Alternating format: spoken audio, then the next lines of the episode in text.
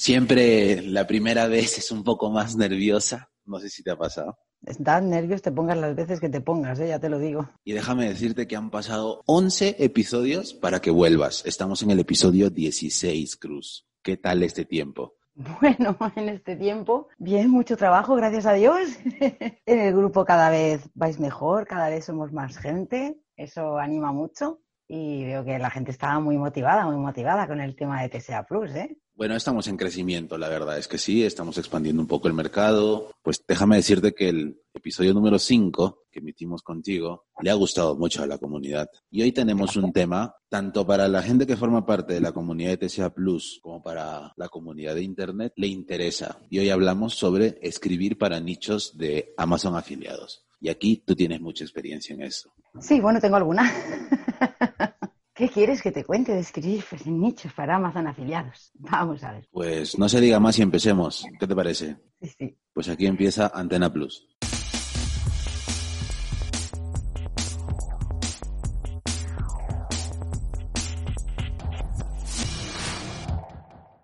Escribir para Amazon afiliados no se debe de diferenciar mucho de cuando escribimos cualquier otra cosa, cuando escribimos cualquier otro tipo de post. Y por desgracia, sí suele hacerlo cuando leemos los artículos de los nichos, todos ahí hablamos en plan muy técnico, nos centramos nada más que en decir las características que tiene un producto. Si leemos resulta que todos son los mejores y no parece que no hubiese ninguno mal. Podría decirse que cuando la gente aborda el tema de Amazon afiliados, el creador de la web se centra mucho en resaltar lo mejor del producto que le interesa por las comisiones que le da. Cierto. ¿Dónde queda el factor humano? Se queda olvidado, completamente olvidado. Y además creo que a veces estamos perdiendo un poquito de confianza el usuario está perdiendo un poquito de confianza porque se encuentra con textos en los que todo es buenísimo y en los que en realidad no sabe cómo diferenciar. Se supone que le vamos a ayudar a hacer una elección, a decirle, mira, este es mejor para ti si tus necesidades son estas y este es mejor para ti, sin embargo, si tus necesidades son estas otras. Pero muchas veces todo eso lo olvidamos y sencillamente nos volvemos una fotocopiadora de lo que dice Amazon. Es que para repetir lo que dice Amazon no necesitamos hacer un nicho de afiliados. Me voy directamente a Amazon y ya lo encuentro Efectivamente, para tener una lista así de las características, yo voy, cojo la ficha de técnica de Amazon, la ficha de producto y ya lo leo. Me pongo en la piel de un usuario, del público. ¿Qué tendría que ver yo en algo que diferencie a una página de producto de Amazon de una review o de una página de alguien que es afiliado de Amazon? Yo creo que lo primero que las personas buscan es que le contemos nuestra experiencia. La mayoría de los nichos de afiliación, yo encuentro que todos hablan en plural, nosotros. Parece que es que tuviese que haber una gran compañía detrás de eso. Yo en mi experiencia he notado que la gente que enfoca esos nichos de afiliación como si fuesen un blog, como si fuesen una persona que cuenta sus propias experiencias, les funciona muchísimo mejor, genera muchísima más empatía en la gente si da igual, si todos sabemos que no vamos a probar todo lo que tiene Amazon, pero tenemos que contarlo como si lo estuviésemos probando. Entonces tenemos que investigar mucho en las opiniones y en las críticas que se dejan en la página de Amazon para saber los pros y los contras, para saber los defectos y, las cositas que la gente te dice. Además, la gente muchas veces te da información. muchas veces de ahí puedes sacar información que no viene incluso en la ficha. Y eso es lo que yo busco. Yo busco que a mí una persona me diga que esto me sirve para esto, pero que si le acoplo tal cosa, me va a servir para esto otro. Porque eso no me lo han contado en la ficha. Eso es un trabajo de investigación que tú has hecho leyendo otras muchas opiniones. Ese plus de ayuda, pero además de ayuda de tú a tú, volvemos a lo mismo, como hablábamos ya en el otro capítulo, de ayuda de, de amigo a amigo, cuando hablas tú, o sea, yo, yo como yo, y te cuento lo que a mí me pasa, funciona más que cuando hablo de nosotros, y eso te, te, das cuenta casi todos los, textos están diciendo nosotros, nuestra tienda, que además no somos tiendas. Eso es otro error muy grande que hay. Siempre veo en nuestra tienda, puedes encontrar, la tienda no somos nosotros, la tienda es Amazon. Nosotros somos un intermediario, literalmente es eso. Nosotros tenemos que poner un plus, y nuestro plus es ayudar a las personas. Y repitiendo lo que hace Amazon, no les ayudamos. A ver, ya que hablas del tema del plus, pues tienes que verlo desde la perspectiva económica también, porque si Hacienda te cobra por facturar por lo que haces por Amazon, pues cúrratelo, da algo que le aporte valor a la gente. Y creo que por ahí va. Un poquito de ciertas estrategias de neuromarketing o neurocopywriting para aumentar las ventas. Pero, pero, no nos lancemos en el spoiler porque eso es el tema del siguiente episodio. Lo que veo que es muy importante es que tienes que ser diferente. Y aquí es donde más importante es el ser distinto. ¿Para qué van a entrar en tu nicho, en tu web, si hay siete que estáis contando lo mismo? Estamos todos contando igual y de la misma manera. Todos hablando el mismo lenguaje, todos sacando los mismos puntos, porque la tuya entonces. Tú tienes que dar algo más, aunque sea el modo en que lo cuentas, aunque la única diferencia esté en la forma en que la cuentas, o en que metas anécdotas, o en que pones alguna pequeña historia personal, algo que sea diferente y que haga que la gente te quiera leer a ti en vez de leer a los otros ocho resultados que aparecen en la set de Google. ¿Qué anécdota simpática, curiosa te ha pasado a lo largo de este tiempo como usuaria de TCA Plus? Bueno, pero un total descubrimiento, porque eso era para verme a mí antes, yo creo que como todos. Un poco perdidos. Perdiendo horas y horas y horas en buscar los productos, en los así, en maquetar, y ahora haces así, ¡pum! Lo primero que me pasó es que yo me puse como una loca ¡Uy, qué bien! Y empecé a meter productos, a meter productos, a meter productos y un poco más y me bloqueo el TSA porque aquello no era normal. No me salen, no me salen, que me iban a salir si había elegido lo menos 40 productos. es que aquello fue tremendo, tremendo, tremendo. Pero que realmente lo que alivia el trabajo, lo que lo facilita la rapidez y luego que tiene una velocidad grande y posiciona bien. ¿eh? Yo creo que tenéis un buen trabajo de programación y de ligereza en los códigos y tal, porque realmente TSA Plus posiciona, pero muy bien. Tu experiencia como copy, ¿cómo las pudiste volcar ya de cara a ser usuaria de la plataforma? Bueno, pues creo que sencillamente, pues eso, en mi punto de vista de cómo enfocar los contenidos, de cómo dirigirme a las personas como personas a no querer aparentar ni que soy una tienda ni que estamos 18 detrás porque yo no soy ni un buenos y baratos ni nada de eso. La gente cuando viene a leer mis web viene a que yo le cuente qué me pasa cuando pruebo un producto o la opinión que tengo o porque lo ha comprado mi amiga o porque tuve la ocasión de verlo en tal feria. Eso es lo que yo creo que a la gente le gusta, en mi caso particular. Hablas de entrar en el tema de la afinidad con el usuario, ¿verdad? Con el visitante. Claro, ahí hay mucha gente grande, entonces o tú eres una algo distinto que la gente pues que les guste, sencillamente pues a lo mejor como lo haces tú. Es que las personas somos así, las personas nos movemos por confianza y por empatía. Y cuando somos pequeñitos, porque cuando nosotros empezamos todos somos pequeñitos, ni no somos ninguna gran web, pues tenemos que buscar ese puntito que sea distinto y que nos ayude a que haya un grupo de usuarios que les guste como tú se lo cuentas. Y entonces que vengan una vez detrás de otra, interactúan contigo y que te hagan todas las preguntas. Es muy importante que cuando te hacen consultas tú las respondas y que las respondas honestamente luego inteligentemente también, lógicamente, para meter todo lo que puedas de enlaces y de palabras y tal que te ayuden a posicionar más, lógicamente, pero sobre todo honestamente y que cuando no lo sepas, te digas, mira, pues yo en este momento no lo sé, pero voy a buscar la información para ti y en cuanto la tenga, te la voy a traer y que lo hagas. Yo he llegado a escribir y a hacer consultas directamente a las fábricas de un producto por algo que, un cliente no sabía, que no lo encontrábamos en las fichas, por alguna característica técnica, alguna cosa, y esperar esa respuesta. Y una vez que he tenido esa respuesta, he contestado. He dicho, mira, he escrito tal y esta es la respuesta que me han dado. Llevar el marketing de afiliación un paso más allá de una simple reseña. Si queremos hacer un producto sostenible en el tiempo, si nosotros queremos que nuestra web no sea una web de ahora y mañana hacer otra, sino que sea una web que se mantenga en el tiempo, tenemos que ir creando una comunidad detrás. Igual que si fuésemos una tienda online normal, hay que crear esa comunidad. Y en eso hacer también artículos de blog y hacer cosas que suman a lo que es el, digamos, el contenido fijo del TSA ayuda mucho. En el episodio 7, Rubén Alonso nos comentó sobre el tema de llevar una estrategia de contenido y de blogging un paso más allá para encaminar el tema de marketing de afiliación. Y aquí nace una duda, o mejor dicho, nace un concepto que es la parte del componente emocional y la psicología del consumidor. ¿Cómo has visto tú la evolución de este punto concreto en relación al marketing de afiliados y a Amazon concretamente? A ver, desde mi experiencia personal, yo sé que esto no vale para todo el mundo, porque sé que también hay web que están muy bien posicionadas, muy fuertes, están arriba y ya con eso muchas veces les basta. Yo, digamos que esto lo planteo para mm, la mayoría de la gente, que quieras que no, empiezas y te tienes que abrir ese hueco. Y ahí yo he comprobado que la gente cada vez más queremos volver otra vez a olvidar que aquí hay una pantalla y a que nos traten como personas. Y cuando nosotros sentimos por lo que una persona transmite, por lo que una persona lee, que te está hablando a ti mismo, que te habla de tú, que te habla como una persona, solemos prestar mucha más atención. La conversión aumenta mucho, eso te lo digo, ¿eh? la conversión aumenta, pero una gran barbaridad.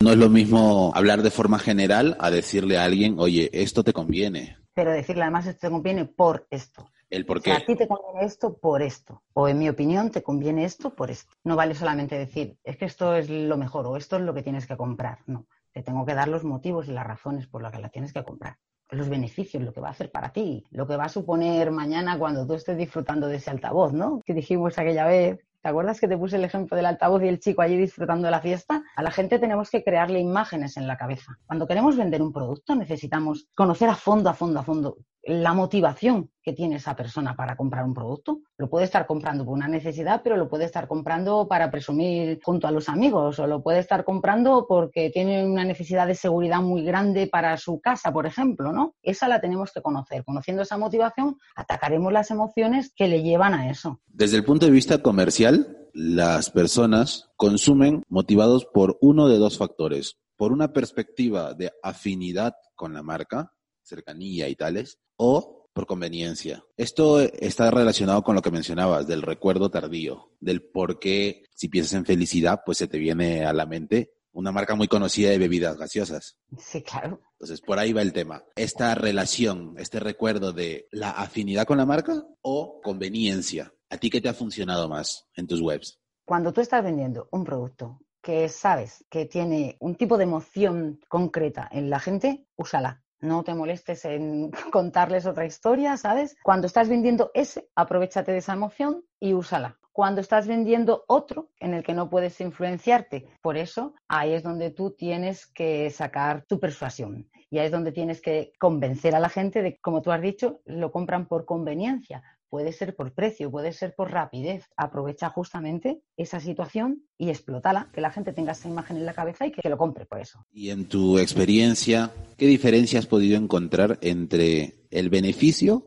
y la ventaja de un producto de nicho? Realmente esa es la guinda del pastel, ¿vale? Beneficios. Vende siempre beneficios. Céntrate siempre en los beneficios, porque los beneficios apagan las emociones. Con los beneficios conseguimos que la persona se sienta ya en posesión del artículo, disfrutando algo. Y en el momento que esa emoción la siente o es capaz de imaginarse en su cabeza, de verse él a sí mismo ya con ese producto en la mano, eso se le va a quedar grabado en la memoria. Entonces ya quiere eso. Ahí surge el deseo. Lo quiero hoy, para hoy. Y eso Amazon lo ha sabido explotar porque con los diferentes programas que tiene ha llevado el e-commerce mucho más allá. y a nosotros como afiliados nos conviene porque el sentido de urgencia, de disponibilidad casi inmediata juega a favor, más en países desarrollados. Cuando tú eres capaz de poner una imagen en la mente de un usuario, tú tienes el 90% de la venta hecha. Y ahí es donde tenemos que ir con nuestra escritura y con nuestra tal, a conseguir que esa persona se imagine ya en posesión de lo que le estamos vendiendo.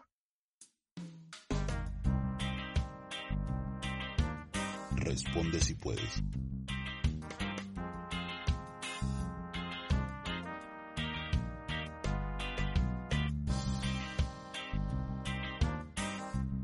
Antonio de Twitter pregunta, ¿qué es copy para Amazon? Copy para Amazon es lo mismo que copy para todo. Tienes que vender el producto de Amazon como si fuese tu propio producto. O sea, tienes que hacer exactamente las mismas cosas, tienes que seducir igual, tienes que fijarte lo mismo en los beneficios, en conseguir meter una imagen y una emoción en la mente del lector, en contarle una historia, véndelo igual. La usabilidad en la lectura es muy, muy importante en cómo recepciona un usuario lo que estamos escribiendo. Podemos esforzarnos mucho en escribir, pero si hacemos párrafos inmensamente largos, si hacemos unas frases que llevan 30 comas, las frases ocupan 50 o 60 palabras, una sola frase, eso es infumable. Y realmente tiene mucha, mucha importancia a la hora de cómo reacciona un usuario cuando está leyendo un texto. Todos preparamos siempre en PC y a la mayoría de la gente se nos olvida luego mirarlo cómo queda en una pantalla de móvil o cómo queda en una tablet, ¿no? Y luego te puedes sorprender de que a veces un título se ve partida por la mitad. Y esas cosas tiran muchísimo, muchísimo para atrás. Entonces hay que saber cómo hacer las frases cortas, cómo ser conciso, darle movimiento un poco al texto con una frase larga, una frase corta, en meter alguna pregunta, cómo meter incluso un pensamiento para crear esa empatía con el usuario. Adriana de Instagram pregunta, ¿en cuántos bloques es mejor agrupar el contenido de una web de afiliado? Un poco abierta esa pregunta también. Sí, eso mismo estaba yo pensando. Tú eres la experta, pero creo yo que eso depende mucho del el nicho en el que estés y el producto del que vayas a hablar. Depende del nicho, depende del producto y depende incluso de la tipología de artículo que tú estés haciendo. Si tú estás haciendo una review de un producto, no es lo mismo que si estás haciendo una comparativa, no es lo mismo que si estás haciendo un artículo de blog, que es lo que falta mucho en los nichos de afiliación y que son muy potentes. Y es lo que tú dices, luego además depende un poco del artículo, depende del público. Si tú tienes un artículo que es de consumo rápido, que es de un ticket bajo, bajo, un ticket medio, un ticket de 25, de 30 euros. No necesitas ni escribir ni ir llevando a la persona a un convencimiento, lo mismo que si lo que le estás proponiendo es que compre un portátil de 1.100 euros. Si realmente le merece la pena y es lo que está buscando y es el producto que se adecua a lo que esa persona necesita. En este sentido, Mariana de LinkedIn pregunta, el sentido de urgencia, ¿qué pasa con ello? Que es muy potente. El sentido de urgencia, si lo utilizamos bien, es muy potente. Ahora, lo que no podemos es estar todo el texto haciendo referencia al sentido de urgencia. Tenemos primero que es plasmar la necesidad, el problema que soluciona, por ejemplo, el beneficio que va a tener y después ya sí plantearle el sentido de urgencia. Pero es un disparador mental realmente muy potente. En tu experiencia, Cruz, de todos los nichos que has visitado, este tema de la urgencia y de la llamada a la acción y de la persuasión, ¿cuáles son los puntos débiles que has visto como un común denominador? Como un común denominador, por ejemplo, en el tema de las llamadas a la acción, es que las personas están metiendo las llamadas a la acción donde les viene bien. Me explico. La llamada a la acción tiene un proceso lógico. Tú tienes que guiar a la persona primero en camino hasta que llega el momento de decirle, como ahora ya te he contado esto, ahora sí te doy la opción de que pretes al botoncito, de que me digas, sí, quiero esto, o sí, necesito más información, o sí, me apunto. No se lo puedo poner así porque sí, ponerle un botón, porque no me van a hacer caso de ninguna de las maneras, ¿no? Otro problema muy común que me suelo encontrar es el sentido de urgencia no nos vale siempre para todo, ¿vale? El sentido de urgencia no es útil en todos los casos. Y volvemos al mismo ejemplo de antes. Si yo tengo que gastarme 1.100 euros en un ordenador, el sentido de urgencia me servirá si estoy en una fase ya en la que ya estoy diciendo que ya sí, ya sé lo que quiero y es en este momento en el que lo quiero comprar. Pero si yo estoy en una fase anterior en la que todavía estoy buscando la información y en la que tengo todavía que comparar productos y en la que tengo que ver qué hago, no me va a valer. Ahí entra la primera etapa, ¿no? Esto de me captaron la atención, pero primero necesito nutrirme el famoso nurturing del embudo. Es que a final de cuentas, un texto tenemos que pensar que es prácticamente como un embudo de ventas. Nosotros tenemos que captar la atención, tenemos que ir llevándolos y guiándolos y al final es cuando nosotros le decimos, ahora que estás preparado, haz esto. Y una vez que le decimos haz esto, ahí ya podemos utilizar el sentido de urgencia, podemos utilizar el de la pérdida, podemos utilizar muchos. Pero si no hemos hecho antes el proceso de guiarle, no nos va a servir ningún otro que hagamos. No nos va a servir ni poner 20 CTAs, ni nos va a servir decir decirle cómpralo ahora que se termina o aprovecha este 20%. Cuando estemos vendiendo producto de impulso, sí, ahí, por ejemplo, es muy fuerte. ¿Qué recomendación le darías a alguien que nos escuche por primera vez y le interesa empezar en este mundillo del marketing de afiliación, concretamente en la afiliación con Amazon, probar TCA Plus y encontrarse frente a la pantalla un lienzo abierto para empezar a escribir y buscar esas primeras ventas. Que coja, que piense qué persona es la que puede estar buscando ese producto y el por qué, sobre todo el por qué, qué es lo que le motiva a esa persona a querer comprar ese producto, que se la imagine, que le ponga nombres y apellidos y se recorte una foto, que es mucho más fácil, y que empiece a hablarle a él, que le cuente lo bueno y lo malo de ese producto, pero que le cuente sobre todo que no se pare en preocuparse mucho de muchas estructuras, de tener que cumplir con una estructura exacta de un H1, de un H2, de aquí te pongo características, sino que se siente con él en una mesa tomando una taza de café y se lo cuente como le estaría hablando de ese producto a su mejor amigo. Pues muchas gracias Cruz por estar en el episodio 16 de Antena Plus. Gracias por compartirnos tu experiencia. Muchas gracias Jordan por haber podido compartir este ratito contigo y encantada de verdad de intentar ayudar en la medida que pueda. Una vez más, a toda la comunidad que nos escucha, los invitamos a sintonizarnos el próximo jueves. Muchas gracias, nos vemos la semana que viene. Adiós.